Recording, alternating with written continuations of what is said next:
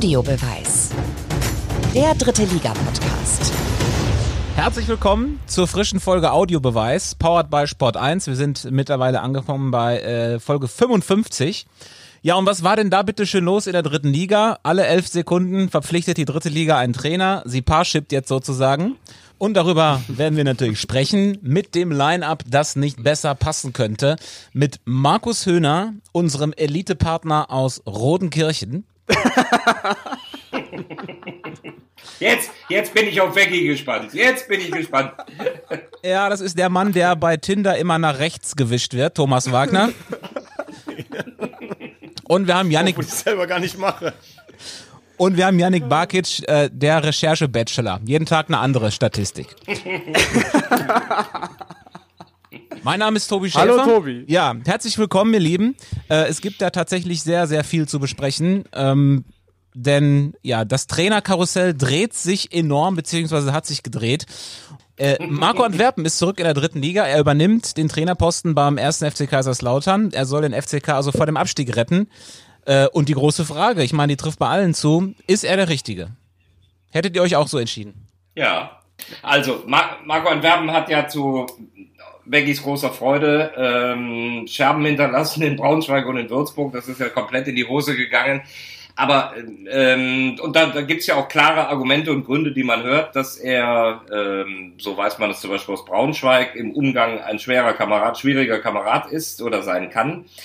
Ähm, wir haben aber eben auch, wie ich finde, das Gegenbeispiel, warum ich mich immer für ihn stark gemacht habe oder warum sich Vereine auch für ihn entschieden haben, denn man darf ja nicht nur die letzten Geschichten nehmen, sondern man muss auch die Referenz Münster nehmen. Und jetzt befindet sich der FCK äh, in exakt der gleichen Situation, aus der äh, Antwerpen Münster rausgeführt hat. Und ich glaube, er ist der Richtige, weil er jetzt auch ein ganz anderer Typ ist als die, äh, die vorher da waren. Äh, mir hat's da an Mut, an Mumm, an Emotionen gefehlt. Und ich glaube, wenn man jetzt irgendwie einen Impuls setzt, dann muss es ein solcher sein. Und dann fällt mir tatsächlich im Moment, ich will, gar nicht sagen, kein besserer ein, aber ich finde die Entscheidung richtig und perspektivisch gut. Also ich glaube, man muss erstmal äh, Jeff Sabine danken ähm, dafür, dass er da war beim FCK. Ist, glaube ich, ein sehr netter Trainer. Ähm, er hat, glaube ich, ähm, ja, eine sehr schwierige Aufgabe übernommen da von Boris Schommers im Sommer und äh, ich glaube, der Misserfolg des FCK kann man jetzt nicht nur alleine an der Personalie Sabine festmachen. Ich glaube, das steckt noch deutlich tiefer. Ich bin aber auch bei dir, Markus, dass ähm, Antwerpen für die jetzige Situation dann schon der richtige sein kann. Ähm, er bringt jetzt diesen sogenannten frischen Wind rein, wahrscheinlich auch diesen raueren Wind. Ich glaube, die Spieler werden das morgen früh merken beim ersten Training direkt, dass es ein, ein anderes, anderer Zug herrscht dann im Training. Ähm, von den Punkten her, beziehungsweise von den Zahlen, ich bin ja hier der Bachelor der Zahlen, äh, gibt es eigentlich auch fast keinen besseren mit der Erfahrung und dem Punkteschnitt in der dritten Liga. Ähm, da gibt es nur drei Trainer, die aktuell auf dem Markt sind, die besser äh, abgeschnitten haben und die auch zur Verfügung stehen aktuell. Und ähm, deswegen finde ich, ähm, ist das erstmal eine richtige Wahl vom ersten FC Kaiserslautern. Und ich bin sehr gespannt, wie er am Samstag auftreten wird in Mannheim. Also ich äh, möchte eins nur äh, mal vorausschicken, weil Markus gerade so suffisant gesagt hat, dass ich mich gefreut habe, dass das da in Scherben, das äh, stimmt überhaupt nicht. Ich habe äh, mich vor der Kamera zum Beispiel immer, äh, also ich finde, das ist jemand, mit dem du einfach vor der Kamera gute Arbeit leisten kannst.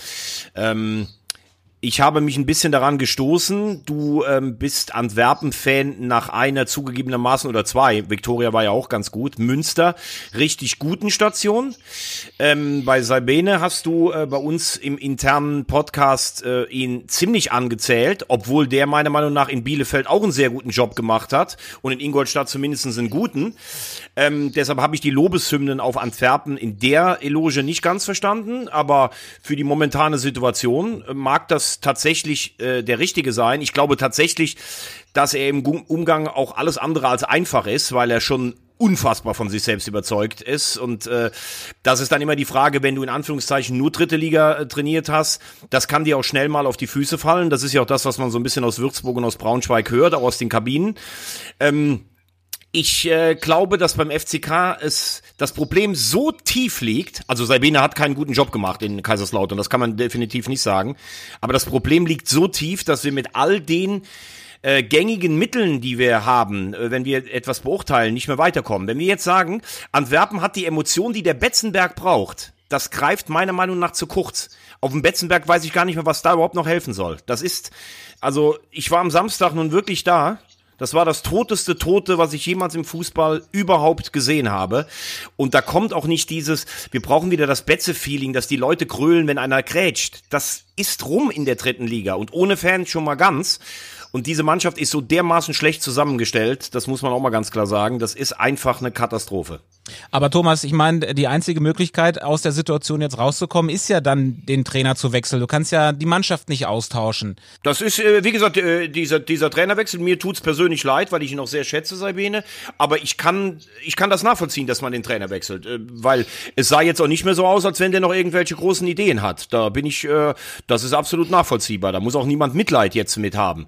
Ich äh, würde nur ganz gerne mal, also auch das ganze Gebaren des FCK, ich bin ja nun wirklich hier auch, glaube ich, bekannt als großer Sympathisant des FCK. Ich habe mich früher mal gefreut, wenn die die Bayern geschlagen haben in der Bundesliga und sowas. Aber der ganze Verein gibt ein Bild ab, es ist eine Katastrophe. Also erstens mal muss ich sagen, finde ich es mittlerweile extrem befremdlich, wie viel die einkaufen, obwohl die eine Insolvenz hinter sich haben. Da kann ich auch verstehen, dass andere Vereine sauer sind in der Liga. Ich finde das Auftreten der Personen, die für den Verein sprechen, erschreckend, muss ich sagen, auf allen Ebenen. Es ist nicht einer, der für mich Kompetenz und Aufbruch ver, äh, vermittelt. Ähm, die Mannschaft ist ein seelenloser Haufen, zusammengeschustert auf dem schlechtesten Rasen der Liga. Es ist eine Katastrophe, muss man mal ganz ehrlich sagen. Also wenn ich die richtig verstehe, verkörpert Marco Antwerpen für dich jetzt auch nicht Kompetenz und Aufbruch. Also zumindest nicht so sehr, wie es nötig wäre für den FCK. Wen hättest du denn da aber gesehen, der möglicherweise ja ähm, das Ganze wieder in die andere Richtung drehen könnte? Nee, ein Satz noch für mir. Ich glaube, dass Antwerpen vielleicht sogar unter denen, die da sind, mit die beste Wahl ist. Ich weiß ja nicht mal, ob Guardiola das retten könnte, was da alles schief läuft. Es ist, es ist ein absoluter Irrsinn, was um Betzenberg abläuft. Und Antwerpen mit den, mit den Sachen, die Markus gesagt hat, das kann durchaus funktionieren. Das war jetzt natürlich ein, ein dickes Paket von dir. Erst nochmal gerade zu, zu unserer Diskussion. Das ist ja ganz anders entstanden. Ich habe ihn in Münster äh, schätzen gelernt, du ja auch im Umgang. Und dann ging er nach Braunschweig. Und dann habe ich gesagt, ich kann mir vorstellen, dass er der Richtige ist, die Eintracht in die erste Liga zu führen. Und da wurden wir dann, da haben wir dann zweite. einen Unterschied in die zweite. Ja, vielleicht sogar in die erste.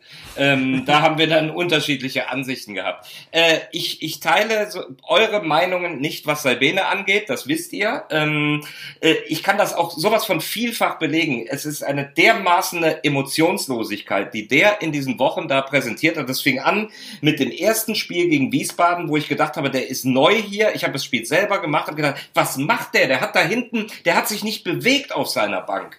Ähm, dann äh, gibt es mehrere Beispiele für Wechsel, wo ich auch über Fans die Rückmeldung bekommen habe, dass sie das auch nicht verstanden haben. Äh, Meppen lag am Boden, du, äh, es steht 2 zu 2 und dann äh, wechselt er nicht mutig, übrigens auch im vorletzten Spiel äh, des FCK. Da nimmt er den äh, Pourier vom Platz, der dir immer noch sieben Tore erzielt und bringt zwei Stürmer, die in der ganzen Saison noch keinmal getroffen haben. Äh, begründet das damit, dass er auf zwei Spitzen umstellt. Das kann aber auch, indem er den Pourier drin lässt und einen anderen dazu nimmt. Das war für mich sowas von Saft und kraftlos und deswegen äh, es geht mir ja genauso wie dir, Veggie, dass mir dieser Verein und einer von diesen Vereinen, die so viel Tradition haben, sehr am Herzen liegt. Äh, und deswegen glaube ich, dass der der Richtige ist, der jetzt mal dazwischen haut. Was die Verantwortlichen außenrum angeht, äh, gebe ich dir völlig recht, Veggie. Und die sollten sich jetzt auch möglichst zurückziehen und den mal machen lassen. Da kann man in einem halben Jahr immer noch sehen, ob es passt oder nicht, weil der ist einer, der es vielleicht noch verhindern kann. Und nur noch ein Halbsatz deine Kaderbewertung, Veggie. Äh, ich glaube nicht, dass es am Kader liegt, sondern dass es mit einem Trainer geht. Und das werden wir jetzt sehen. Wenn die da rauskommen, dann hat es weniger am Kader gelegen als am Trainer. Markus, was du gesagt hast, ist, ähm, dass die Verantwortlichen drumherum ähm, ja auch zur Verantwortung gezogen werden sollen. Das ist, glaube ich, auch den FCK-Fans ganz wichtig. Denen ist es, ähm, glaube ich, egal, wer da jetzt als neuer Trainer installiert wurde. Denen ist nur wichtig, dass die Nachfolge zum Beispiel von Notzon irgendwann vernünftig äh, über die Bühne läuft und dass dann vernünftiger Nachfolger kommt. Und ähm, meine Frage an euch wäre jetzt, es, es geisterte ja auch der Name Thorsten Lieberknecht immer ähm, rum. Das wäre eine mega Romanze gewesen. Er kommt dann zurück nach Kaiserslautern. Warum er es jetzt nicht geworden ist, ist nicht ganz klar. Aber könnte es auch ein Grund sein, dass ihm das dann tatsächlich auch zu heiß war und dass er vielleicht aber eine Lösung wäre für einen Klassenerhalt und dann für die neue Saison? Ja, aber wenn Antwerpen die Klasse hält, dann wird der weitermachen. Ich glaube, so ist ja auch sein Vertrag. Also ich kann mir nicht vorstellen, dass Antwerpen jetzt einen Stadthalter für Lieberknecht macht. Und äh, Lieberknecht, muss ich sagen, muss jetzt, glaube ich, auch in einem anderen Regal selber suchen. Das hätte meiner Meinung nach schon mit dem FCK gepasst. Und äh, natürlich, Markus, äh, ist die Summe der einzelnen Spieler und der Qualitäten nicht das, was, äh, was der Verein da jetzt bringt. Aber der Verein ist von drei verschiedenen Trainern oder der Kader zusammengestellt. Fronzek noch am Anfang, Schommers, dann Saibene. Man entlässt immer die Leute nach der Transferperiode. Das ist der absolute Irrsinn. Und äh, es, es kommt ja keiner an seine Leistungsgrenze, seit der FCK in der dritten Liga ist. Und ähm, Dann warte es ab. Dann warte es ab, weil ich glaube, dass dieser Kader gut ist und dass es eben die Aufgabe eines Trainers ist. Und nur mal, was die Mentalität angeht. Schommers und Salbene, da siehst du riesen Unterschiede. äh, war das jetzt eine Frage oder eine Feststellung? Das war eine Frage. Also, Ich eine, find die ich mir beantworten kann. Ich finde schon, vom, äh, find schon, dass die unterschiedliche Typen sind. Aber Thomas, du sprichst jetzt den Kader an. Sie haben ja jetzt doch mal ein bisschen nachgelegt, haben Felix Götze und Marvin Sänger geholt. Ähm, ich weiß nicht, ob Yannick zu denen was sagen kann. Also äh, Felix Götze sagt äh, wahrscheinlich mehr Leuten äh, was. Aber sind das so Bausteine, die gefehlt haben oder war das jetzt eigentlich auch nicht nötig, die zu holen? Also zu der Kaderplanung muss ich mal was sagen. Ich finde es immer sehr, sehr komisch, wenn man ähm, so viel. Also es wirkt beim FCK so, man versucht ja ständig irgendwie was zu reparieren. Dann kommt da noch ein Redondo, dann kommt da noch ein Ritter und dann haben sie noch einen äh, Felix Götze jetzt geholt. Also irgendwie versucht man ja immer, man läuft dem Fehler, den man gemacht hat im Sommer, total hinterher. Und das ist ja so ein, so ein Stück weit auch Panik. Das sind ja Panikkäufe. Ich weiß nicht, inwiefern so ein Felix Götze oder der Innenverteidiger, der jetzt noch gekommen ist, wie die dem FCK weiterhelfen wollen. Das sind zwei junge Spieler, die brauchen Spielpraxis. Der FCK ist jetzt kein Verein, wo man Spielpraxis sammelt. Die stecken einfach knallhart im Abstiegskampf. Ich glaube nicht, dass die beiden äh, den Kader jetzt irgendwie qualitativ erweitern werden. Ähm, ein Wort zu Lieberknecht. Ich glaube, wir sind ja nie dabei, wenn, wenn da die Gespräche mit den Verantwortlichen geführt werden. Ich glaube, Lieberknecht stand auf jeden Fall auf der Liste beim FCK. Hätte auch emotional gepasst. Aber wer weiß, wie er sich präsentiert hat bei den Verantwortlichen. Ne? Vielleicht hat äh, Antwerpen auch einfach das bessere Konzept äh, vorgelegt. Das kann ja auch sein. Und einen Uaim zu holen, ist natürlich immer schlau, weil der aus der Schule des ersten FC Köln kommt. Stimmt, den haben sie auch noch gut. Das ist der nächste Offensivspieler. Ja, es ist irgendwie, es wirkt so, ähm, weil wir schießen keine Tore. Wir, wir holen noch einen Offensivspieler. So wirkt es irgendwie nach, nach außen hin gesehen. Ja, ich finde die Transfers auch ein bisschen komisch, wobei Sean Zimmer zu holen, das fand ich, das war genau, das ist der Kolasinac des FCK. Ähm, das nächste Spiel ist jetzt ausgerechnet bei Waldhof Mannheim, das Derby. Ähm, Thomas, kommt so ein Spiel genau zum richtigen Zeitpunkt für, für einen Trainer, der irgendwo neu ist, oder ist es ein falscher Zeitpunkt? Also, ähm, ich würde jetzt gerade sagen, ich bin ja auch am Samstag da, worauf ich mich natürlich freue. Äh, ich würde sagen, es bietet für Antwerpen und den FCK mehr Chance als, äh, als, als Risiko. Also klar ist auf Waldhöfer Seite, die müssen wir ja auch mal loben, das ist ja sensationell, wie die gerade im Moment marschieren. Das hätte ich denen in der Art und Weise nicht zugetraut. Und der Traum jedes Waldhof-Fans wäre es natürlich wahrscheinlich jetzt den FC, FCK mal so richtig zu filetieren und auf den Abstiegsplatz zu schießen. Ähm, das kann natürlich auf Waldhof-Seite auch ein bisschen dazu führen, dass du overpays. Und für Lautern ist das Gute, du erwartest ja eigentlich gar nichts. Ich glaube, die Mindesterwartung der Fans ist, du sollst dich halt eben nicht abschlachten lassen und du sollst dagegenhalten. Und das wirst du mit einem neuen Trainer, mit einer neuen Ansprache wahrscheinlich hinbekommen. Und solltest du noch was Zählbares mitnehmen, ist natürlich der emotionale Schub gewaltig. Also ich sage ganz klar, das ist mit das Beste, was Antwerpen und dem FCK jetzt passieren kann. Es sei denn, du kriegst halt 5-0 auf den Sack. Und hast du Bock auf das Spiel? Ich habe ziemlich Bock auf das Spiel, ja.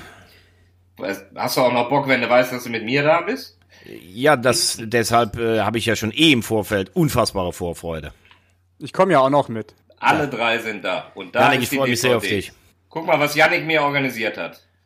Was halten Ja, hier die Kamera? Domenico Achso, Marinese. ach so übrigens ganz kurz, Tobi, wenn ich das nur sagen darf. Ähm, es ist, glaube ich, ein bisschen untergegangen am Samstag. Der sehr geschätzte Pressesprecher des SVW in Wiesbaden kam vor dem Interview von Rüdiger Rehm zu mir und hat mir eine Flasche SVW-Gin in die Hand gedrückt, 43 Prozent, weil wir doch beim letzten Mal aufgerufen haben, dass man uns beim Saufen unterstützen soll. Und äh, er war der Erste, also äh, ganz großen Dank dafür.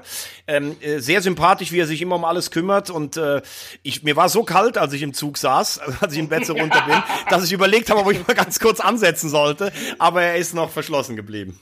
Das muss man ja generell mal sagen, dass, äh, dass wir sehr viele Zuschriften bekommen haben, was, was Alkohol angeht. Ne? Also selbst aus Rostock und äh, ja, die ganzen Weine und Biere, schon interessant. Und, Markus, jetzt kommst du.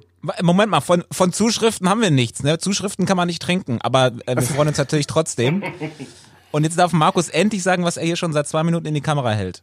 Ja, unbedingt. Wenn Yannick das über Domenico für mich organisiert hat, ich habe hier gesagt, ich will endlich den Waldhof-Wahnsinn sehen und das verspreche ich auch noch als Vorbereitung für den kommenden Samstag. Hier habe ich die DVD leihweise zur Verfügung, also den Domenico, vielen Dank. Ähm, ich kann es jetzt endlich sehen und ich werde es bis Samstag auf jeden Fall noch tun. Ich freue mich tierisch auf das Spiel. Und für Waldhof ist es ja eigentlich so die maximale ungünstige Situation, dass der FCK jetzt den Trainer gewechselt hat, weil Waldhof kommt ja aus so einem richtigen Flow, haben drei Siege in Folge, bestes Team 2021 und die können ja jetzt in dem Spiel eigentlich nur verlieren, weil wenn sie jetzt das Spiel verlieren, dann ist ja alles, was vorher war, diese ganze positive Serie ist ja, ist ja be beendet und auch irgendwie das Gefühl ist weg, dieses Positive. Glaube ich Glaub nicht, Yannick. Das sehe ich, das sehe ich nicht so.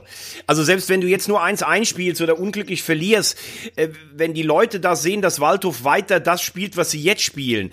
Ähm, klar ist, der FCK hätte zu einem besseren Zeitpunkt kommen können, aber du machst dir doch jetzt gerade als Spieler vom SV Waldhof keine Sorgen um diese Trümmertruppe, die da entgegenkommt am Samstag. Das glaube nee, ich, glaub ich auch nicht. Ich glaube, das dass die so ein ja, das muss man sagen. Das war am Samstag. Also Entschuldigung, Markus, die haben in 90 Minuten nicht einmal aufs Tor geschossen. Das war, äh, also mir hat das Herz geblutet, das zu sehen, wie die gespielt haben am Samstag. Ja, es war dieses typische Spiel, da wusste man, okay, nach dem Spiel, Salbene ist eigentlich nicht mehr zu halten. Genau das gleiche wie letzte Woche in Zwickau. Duisburg gegen, äh, Zwickau gegen Duisburg. Aber, aber Trümmertruppe ist halt trotzdem. Ja, mir fällt, mir fällt dazu nichts mehr anderes, mir fällt dazu nichts mehr anderes ein. Ich, ich meine, jeder, der selbst mal Fußball gespielt hat, der weiß auch, dass Beine schwer werden können in einem entscheidenden Spiel, aber dass in dieser Ansammlung von guten Einzelspielern nicht ein oder zwei dabei sind, die in so einem Spiel mal irgendwie die Zügel in die Hand nehmen und sagen, mir ist das jetzt scheißegal, was wir für einen Mist gespielt haben. Dieser Verein, ich will doch nicht in den Geschichtsbüchern stehen als der, der den FCK in die Regionalliga runtergebracht hat. Ich, Maggie, Maggie ja? dein, dein Vortrag jetzt hier, ne, wie du ja. über die Spieler sprichst, also, das gibt mir mehr Ausstrahlung als jeden O-Ton, den ich von Jeff Salbene mitbekommen habe. Du, dann stellen, wir, dann stellen wir dich in die Kabine. Das ist doch das, was du, was du rausholen musst. Genau das ist es doch. Du sagst es doch.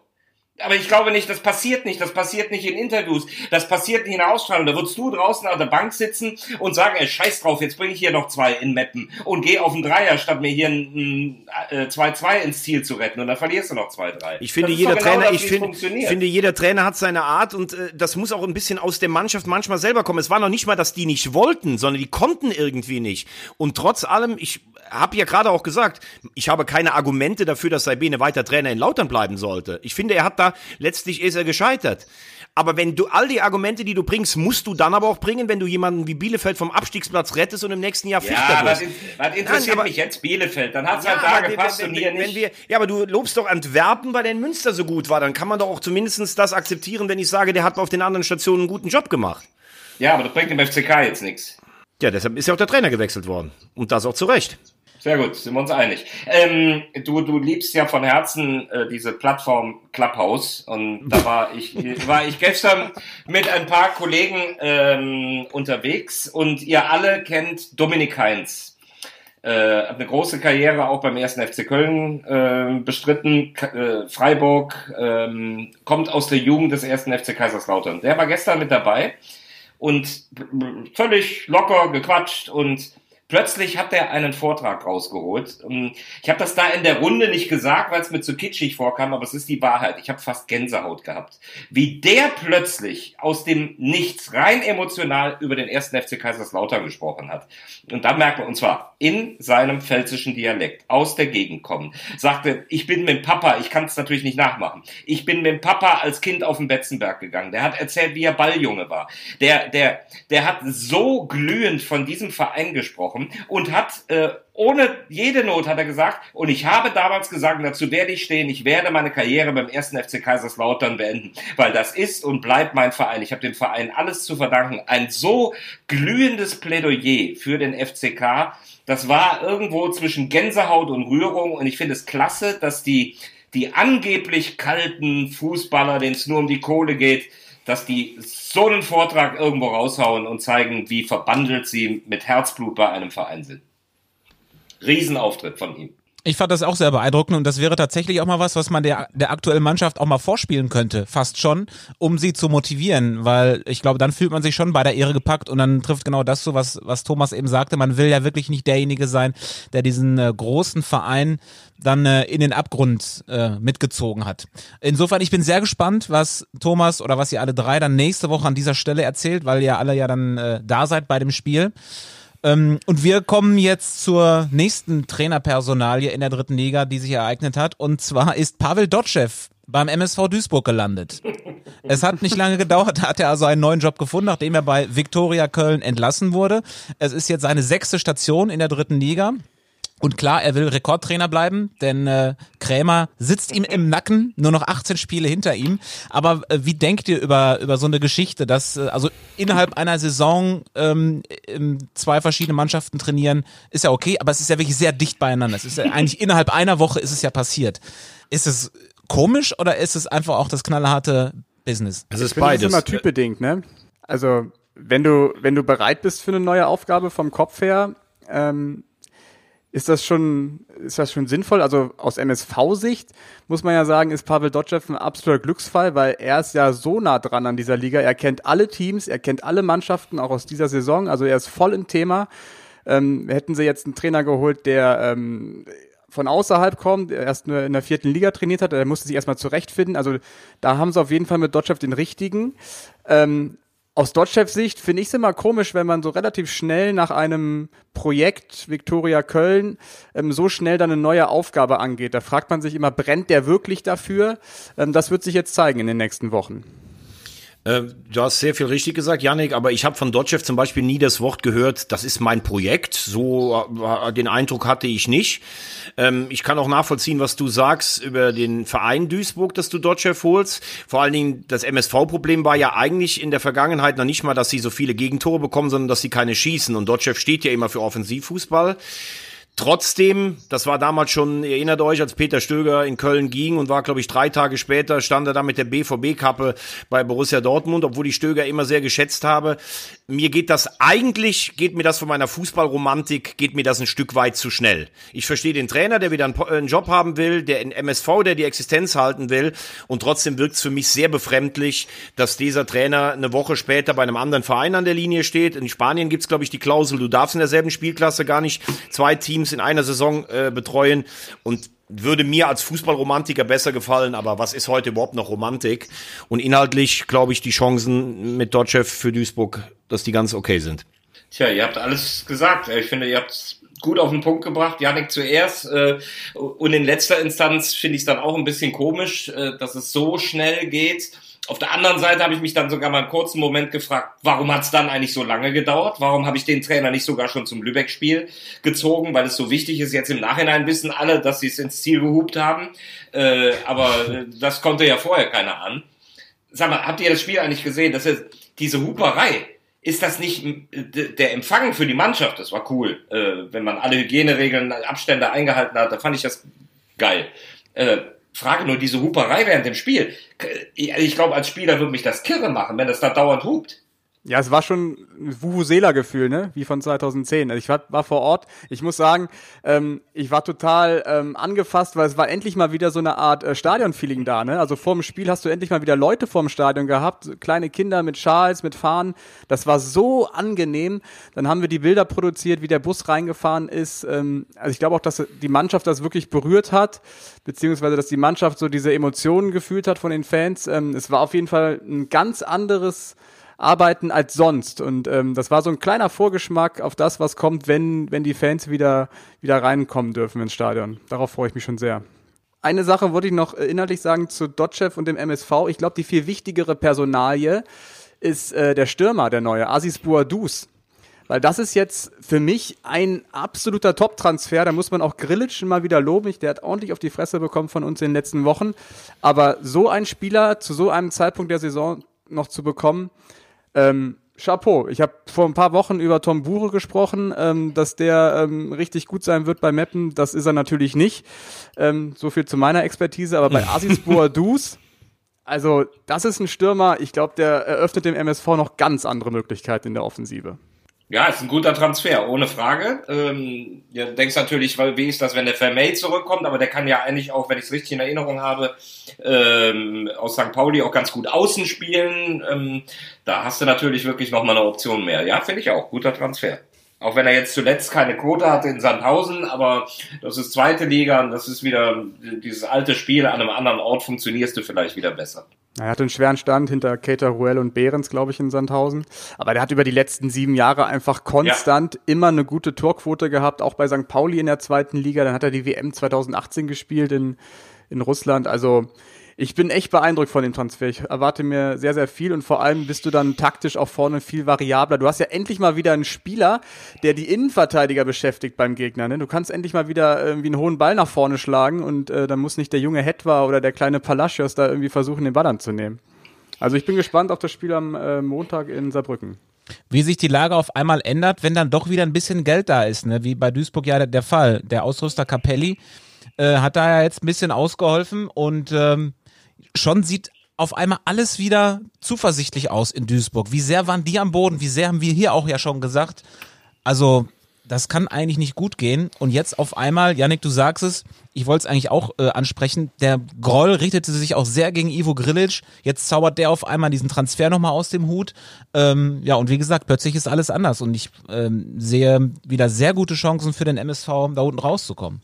Größere als äh, in, in Kaiserslautern zum Beispiel. Finde ich auch. Die Politik der kleinen Schritte. Ne? Das erste wichtige oder das wichtigste Spiel überhaupt gegen Lübeck, dieses Abstiegsendspiel kann man ja schon fast sagen, haben sie gewonnen. Haken dran gemacht, dann den neuen Trainer verpflichtet, beziehungsweise erst Asis Bourdous geholt. Also es sind diese kleinen Schritte, die jetzt Duisburg nach vorne bringen. Nothing more to say. Zum MSV Duisburg offenbar. Aber wir haben ja noch einen Trainer, der neu ist in der dritten Liga. ist ja nicht so, als äh, wären wir jetzt hier schon am Ende. Als würden äh, sie die Trainer ausgehen. Die Lücke, die Pavel Dotschew hinterlassen hat bei Viktoria äh, Köln, die wird gefüllt von Olaf Janssen. Ähm, und das ist ja auch ein alter Bekannter, der war mal bei Viktoria Köln und ähm, dann ist er in die höheren Ligen gegangen und wurde jetzt ja wieder frei, äh, dadurch, dass ähm, Bruno Labbadia eben auch nicht mehr bei der Hertha ist. Und es war aber ja trotzdem ein Name, der gar nicht so sehr gehandelt wurde bei der Viktoria Köln. Äh, aber am Ende des Tages finde ich trotzdem sehr schlüssig. Er selber hat ja auch gesagt, so, das war hier noch nicht zu Ende für mich, das ist ja auch ein Nachhausekommen. Äh, für euch auch eine, eine gute Wahl dann am Ende des Tages? Also mit dem nach Hause kommen und ich bin hier noch nicht fertig. Also da habe ich gedacht, ich bin im Rosamunde Pilcher Film. Also ganz ehrlich, das war mir also so ein boah ganz ehrlich. äh, du, du, du kannst als Viktoria Köln sagen, ähm, du brauchst jetzt jemanden schnell, der vielleicht auch den Verein und die Strukturen kennt. Das ist okay. Er hat da durchaus erfolgreich gearbeitet. Er ist sicherlich ein Fußballfachmann und die Mannschaft ist sicherlich so gut, dass du die Klasse halten kannst. Das passt alles, aber bitte doch nicht so, ein, so eine Märchenstunde da. Also ganz ehrlich, fragt man sich manchmal, wer berät die überhaupt für solchen Pressekonferenzen? Ich frage mich die ganze Zeit, für welchen Fußball äh, Olaf Jansen steht. Ich ähm, kann das überhaupt nicht beurteilen. Also ich habe, ich bin dann auch wieder, ich schaue dann wieder nur auf Zahlen und sehe, dass er in Dresden nicht erfolgreich gearbeitet hat, dass er bei St. Pauli relativ früh rausgeflogen ist. Und die Zeit bei der Viktoria war, war ja schon von den Punkten her erfolgreich, aber in Summe hat er ja auch den Zweikampf mit dem KfC Uerdingen damals 2018 nicht gewonnen, das Fernduell um, um den Aufstieg. Also Arschauf, ne? Ja, aber in Summe hat er es nicht geschafft, muss man auch dazu sagen das entscheidende Spiel hat er auch nur 1-1 gespielt gegen den KfC Uerdingen. Ja, und ist ja dann zurückgegangen, lieber ins zweite Glied, äh, an der Seite von Bruno Labbadia. Mm, also, ich mag, ich mag ihn als Typ super gerne ähm, und glaube auch, äh, dass er so eine Mannschaft gut führen kann. Äh, aber was, was die Referenz angeht, bin ich jetzt auch überrascht, dass sie ihn geholt haben und äh, drücke aber wie in allen drei Fällen übrigens einfach die Daumen, dass sie es schaffen. Ich finde, die Bronzemedaille bei den Olympischen Spielen 1988 für Olaf Janssen reicht als Referenz. das tut der Liga gut. Kommt Leute, wir sind ja auch hier, um Anekdoten zu erzählen. Äh, Anekdote mit Olaf Janssen, die ist schon krass. Sat 1 Mann lag im Bett von Spielerfrau. Das war die Schlagzeile, die Janik, Janik fällt fast alles unter Hand. das war die Schlagzeile im Kölner Express und, und frecherweise haben sie in diesem Artikel meinen Namen fett gedruckt. Was war passiert? Wir haben gedreht in einem Skihotel im Defreggental mit Toni Polster und Olaf Jansen für täglich ran, Nachrichtenmagazin damals für Ransat 1 Fußball. Wie das so ist, trinkst abends noch ein Bier, stehst an der Theke, 12 Uhr ins Bett gegangen. Höhner geht ins Bett, irgendwann morgens um sechs klingelt bei mir das Telefon. Sie müssen sofort runterkommen, Sie müssen runterkommen. Ihr Kameramann liegt hinter der Bar und hin und her Riesenaufregung. Ja, bin ich dahin und der Kameramann geweckt, schl lag schlafen hinter, hinter der Bar. Ich sag, was ist denn? Und ja, ähm, ja, gab Theater die Nacht und ich sag, was, was war denn? Ja, weiß nicht so. Eine Stunde später treffe ich Olaf Jansen und der hat mir dann die komplette Geschichte erzählt. Sagt, hör mal, dein Kameramann hat wohl ein Bier zu viel getrunken, hat dann sein Zimmer nicht gefunden, ist hier durchs Hotel getorkelt und hat dann irgendwann eine offene Tür gefunden. Da ist er dann reingegangen, hat das Licht auch nicht angemacht, sondern hat sich einfach in sein Bett gelegt. Dummerweise war es nicht sein Bett, sondern das der Familie Jansen. In dem Bett lag Frau Jansen und so hat man sich eine ganze Weile geherzt, bis man feststellte, dass man zu dritt in diesem Bett lag. Daraufhin ist Olaf aufgestanden, hat Licht angemacht und, und sah meinen Kameramann hat ihn dann, wo ich ihn heute noch für bewunder, in einer totalen Ruhe aus dem Zimmer gebeten und damit hat sich die Nummer dann für den Moment erledigt. Kameramann ist dann hinter der Bar schlafen gegangen, musste am nächsten Morgen natürlich sofort das Gelände verlassen äh, und da noch heute und dann kriegt die Nummer ich, ich glaube, der Kölner Express war es mit und dann der Titel Sat 1 Mann lag im Bett von Spielerfrau und wie gesagt, im Artikel war ich fett gedrückt, nochmal schönen Dank. Ja. Und ähm, heute immer einen auf moralisch machen. Ja, ja, das ist klar. Genau, genau. Und Olaf ist mega cool und ruhig und souverän mit der ganzen Nummer umgegangen. Hat auch gesagt, komm, das ist dem schief gegangen. Äh, der muss jetzt nicht weg. Das musste man aber aus Prinzip natürlich machen. Ähm, aber Riesenkompliment, Familie Jansen ist da mega cool mit umgegangen. Was macht der Kameramann heute? Moderiert er bei Magenta Sport? Genau. Nee, der ist irgendwo Bus, Busfahrer in Jordanien. Ja, schön. Das, äh, man kann festhalten, dass Olaf Jansen äh, in brenzligen Situationen durchaus die Ruhe behält. Eben. Scheint eben. ja dann doch der Richtige zu sein für die Viktoria. Wer weiß, vielleicht. Durch eine harte Schule gegangen. Im, Im Defereggental in, ja. in Bergen.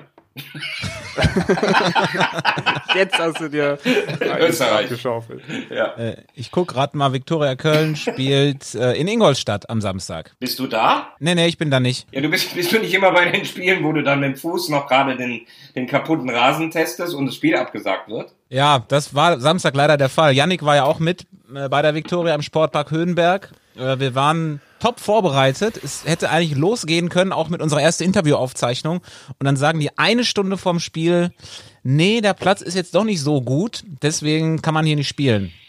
Und das war natürlich äh, vor allem für die Magdeburger sehr frustrierend, die halt ja auch eine lange Anreise hatten und dann unverrichteter Dinge wieder nach Hause mussten. Aber der Platz war wirklich nicht bespielbar. Der sah erstmal gut aus, aber er war sehr, sehr tief und äh, der Ball ist überhaupt nicht gesprungen.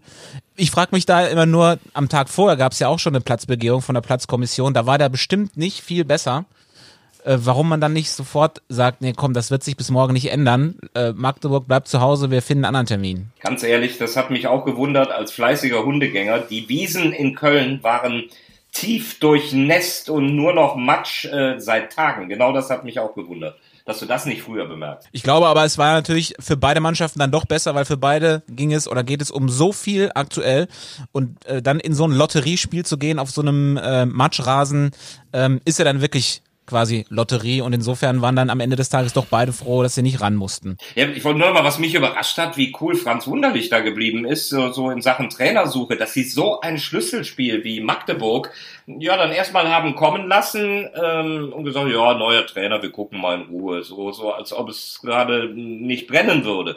Ähm, da hätte ich sowohl bei Duisburg als auch bei Viktoria einen schnelleren Aktionismus erwartet. Vielleicht sehe ich das ja falsch. Ja, ich fand der Auftritt in Wiesbaden war schon gut von der Viktoria. Die haben zwar nicht gewonnen, aber die Reaktion der Mannschaft war schon mal ähm, sehr, sehr positiv. Ähm, und ich glaube, das bringt dann ein bisschen Ruhe in die Woche rein.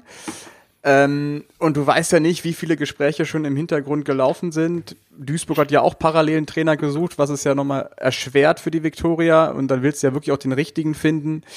Ähm, und bei der Viktoria stand man jetzt nicht so unter Druck wie beispielsweise in Duisburg, wo ja wirklich der, der Baum brennt, beziehungsweise der Wald, wenn man so möchte.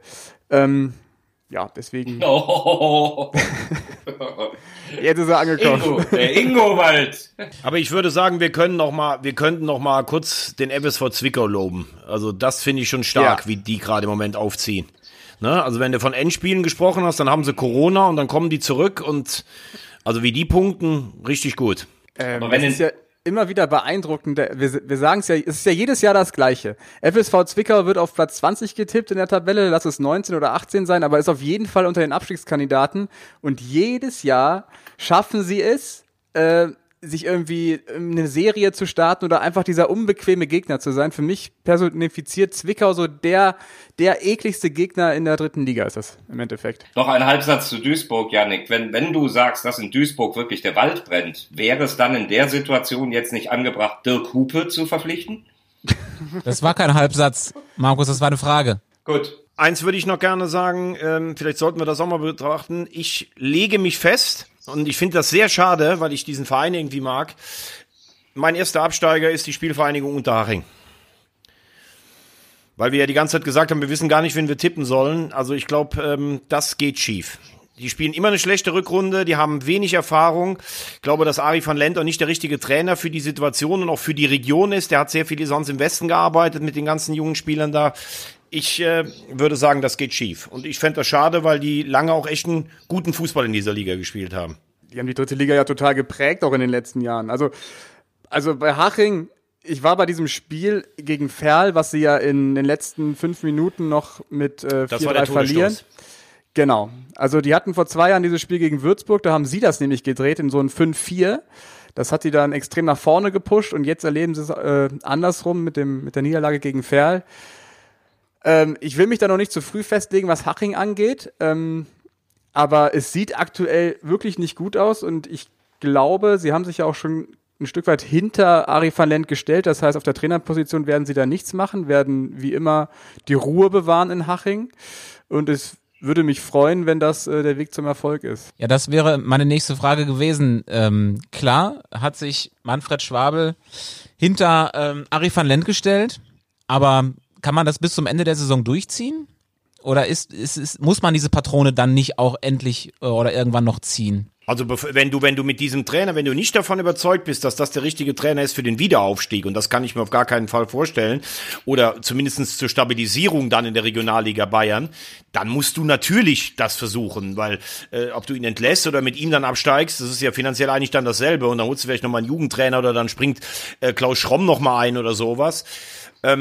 Ich glaube, so Ari van Lent, das ist so ein, so ein Trainer hier im Westen, Regionalliga Westen, auch sicher so ein ehemaliger Spieler, der bei den, bei den, also ehemaliger Spieler, der bei den aktuellen Spielern noch gut ankommt, aber ich glaube jetzt nicht so einer, der eine Taktik entwirft und ich, ich finde van Lent und Unterhaching, das passt für mich als Kombination irgendwie nicht so richtig. Und ich denke, bevor sie absteigen, werden sie das schon nochmal versuchen. Ja, ich glaube aber nicht, dass sie Klaus Schromm reinwerfen, ne? weil ich glaube, das haben sie jetzt zu oft erlebt, dass der gerade in der Rückrunde irgendwie immer eingeknickt ist. Ähm, ich glaube, wenn, werden sie einen Impuls von außen holen. Und gleiches gilt natürlich auch ähm, für die Situation beim SFC Magdeburg. Das Fass wollen wir jetzt aber nicht auch noch aufmachen. Da sitzt Hossmann zumindest beim nächsten Spiel gegen Dresden ja auch noch auf der, äh, auf der Bank. Aber auch da könnte es sein, dass wir da möglicherweise nochmal über einen Trainerwechsel sprechen. Warten wir das erstmal ab. Ähm, denn wenn ich in eure Augen gucke, dann sehe ich, wie ihr nach dem Quiz lechzt. Ihr wollt doch im Prinzip nur noch das Quiz. Ich muss punkten. Ich muss punkten, ganz dringend. Ich wurde die Woche schon darauf hingewiesen, dass ich äh, unbedingt mal wieder punkten muss, ansonsten verliere ich den Anschluss. Wie ist denn der aktuelle Punktestand? Barkic 4, Höhner 5, Wagner 6. Der Sechsfache. Jetzt Ja, das ist kannst es du mir gerade erzählen, Tobi. Nee, äh, pass auf, das machen wir vielleicht nachher oder nächste Woche, denn jetzt müssen wir ja wirklich erstmal das Quiz machen. Äh, du hast die Chance davon zu ziehen und äh, wir suchen heute einen Spieler bei dem Spielmodus Wer bin ich? Ich gebe euch Hinweise auf einen aktuellen Drittligaspieler. Ihr hört genau zu. Wenn ihr es wisst, ruft bitte rein. Ist die Lösung falsch, dürfen die anderen weiterraten. Seid ihr bereit? Ja. Ja. Wer bin ich? Ich bin in Hamburg geboren. Die meisten Spiele in meiner Karriere habe ich in der dritten Liga gemacht. Ich bin aber auch schon in der zweiten Liga aufgelaufen. In der dritten Liga bin ich mittlerweile schon bei meinem fünften Verein. Bei meinem letzten Wechsel musste der Umzugslaster von meiner alten in meine neue Heimat ah, so circa 365 Kilometer zurücklegen. Mit meiner Freundin, beziehungsweise mittlerweile Frau, bin ich zusammen, seitdem wir 17 sind. Mit einer kleinen Unterbrechung. Sie heißt Tanja. Äh, in der aktuellen Saison habe ich 19 Spiele gemacht und dabei vier Tore erzielt.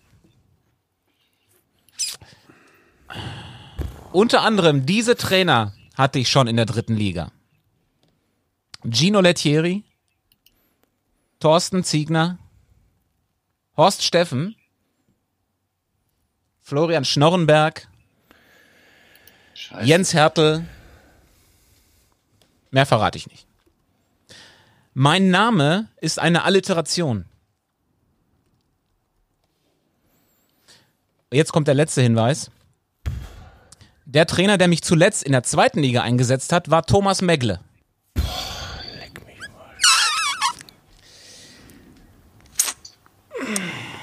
Boah, muss man eigentlich wissen, ne? Könnte es sein, zum ersten Mal in der Geschichte vom großen Audiobeweis-Quiz, dass ihr die Antwort nicht kennt. Thomas Meckle. Gebürtiger Hamburger. Tanja. Mein Name ist eine Alliteration, ist Ja. auch eigentlich ein sehr guter Hinweis. Da ist mir auch einer eingefallen, aber der passt zum anderen nicht. Ich hab. Stopp! Stopp! Stopp! Natürlich! Gebürtiger Hamburger, ich Penner. Ja, Markus, bitte. Eine dreifache Alliteration. Bentley, Baxter, Bahn. Ja, es ist richtig. Haha. Meckle gespielt, echt? Das hätte ich jetzt auch nicht mehr gewusst. Mir fiel es über, über gebürtige Hamburger und Alliteration ein. Und das fiel ja neulich noch, als er nach Rostock ging. Äh, da hat der Hertel noch gesagt, aber er bleibt ja in der Region, seiner Heimat. Boah, ist das schwach von mir, ey. Ich bin ja so hinten dran. 6-6-4. Ja, Respekt, Markus. Boah, stark. Ja. Ganz ehrlich. Ich habe irgendwas Danke. gedacht, das wäre ein Das Spieler. war aber knapp. Ich habe Halle, ich war bei Halle. Dieses Jahr Halle, habe ich überlegt, weil wegen, wegen Schnorrenberg. Aber der ist ja von Halle nach Rostock gegangen. Sehr gut. Ich war früh bei Beister, bei Maxi Beister wegen Hamburg und dann dachte ich mir, okay, wenn du jetzt, wenn du jetzt sagst, der hat auch noch in der Bundesliga gut. gespielt, dann wäre ich direkt bei, bei Beister gelandet, aber kam dann nicht. Aber die waren mal Zimmerkollegen, ne? WG-Partner, Ben- Bentley Baxter Bahn und Beister. Wir haben ja auch das B. Zu ihrer Hamburger Zeit. Stark. Stark, Markus. Und ich war zwischenzeitlich bei einem, der aber leider bei keinem der Vereine gespielt hat, sondern nur, weil mir der Name einfiel, nämlich Markus Mentler. Aber passte nicht. Also, in der letzten Sekunde punktet Markus noch im Quiz, äh, zieht somit gleich mit Thomas, beide jetzt mit sechs Punkten. Nächste Woche machen wir dann wieder mh, einen Trainer oder einen Verein, das kungeln wir noch aus. Äh, bleibt nur noch kurz der Hinweis zu sagen, wo wir sind. Ihr seid ja alle in Kaiserslautern, in Mannheim. Tobi, wo bist du denn nächste Woche? ah, Tobi? gut, dass du fragst. Sag doch mal, wo du bist. Ich fahre am Samstag ins schöne Emsland, SV Meppen gegen die Spielvereinigung Unterhaching. Boah. ja. Kurze Frage an die beiden anderen Kollegen hier. Fahrt ihr mit dem Zug eigentlich? Natürlich. Mit Bentley Baxter Bahn. Fährst du auch wieder mit dem Zug, Veggie? Ich glaube ja. Noch eine schnelle finale Geschichte zur Deutschen Bundesbahn. Am Samstagmorgen hat Herr Wagner in unsere Gruppe gesprochen, hat sich tierisch aufgeregt, äh, dass sein Zug eine Verspätung hatte. Und dann habe ich hochmütig reingesprochen und geantwortet und gesagt, ja, bei mir kommt der Zug immer pünktlich, bin ja bekannt dafür, dass ich gerne Bahn fahre. Die Quittung bekam ich nachts. Der Zug, der um 0 Uhr 5 in Köln ankommen sollte, kam an um 1.59 Uhr. Vielen Dank, liebe Bundesbahn. Ich reiß, ich reiß die Klappe nicht mehr so weit auf. Armer Markus. Genau, das glaube ich dir jetzt. Also, bleibt gesund. Schöne Woche. Danke, Tschüss. euch auch. Tschüss. Bis bald. Audiobeweis. Der dritte Liga-Podcast.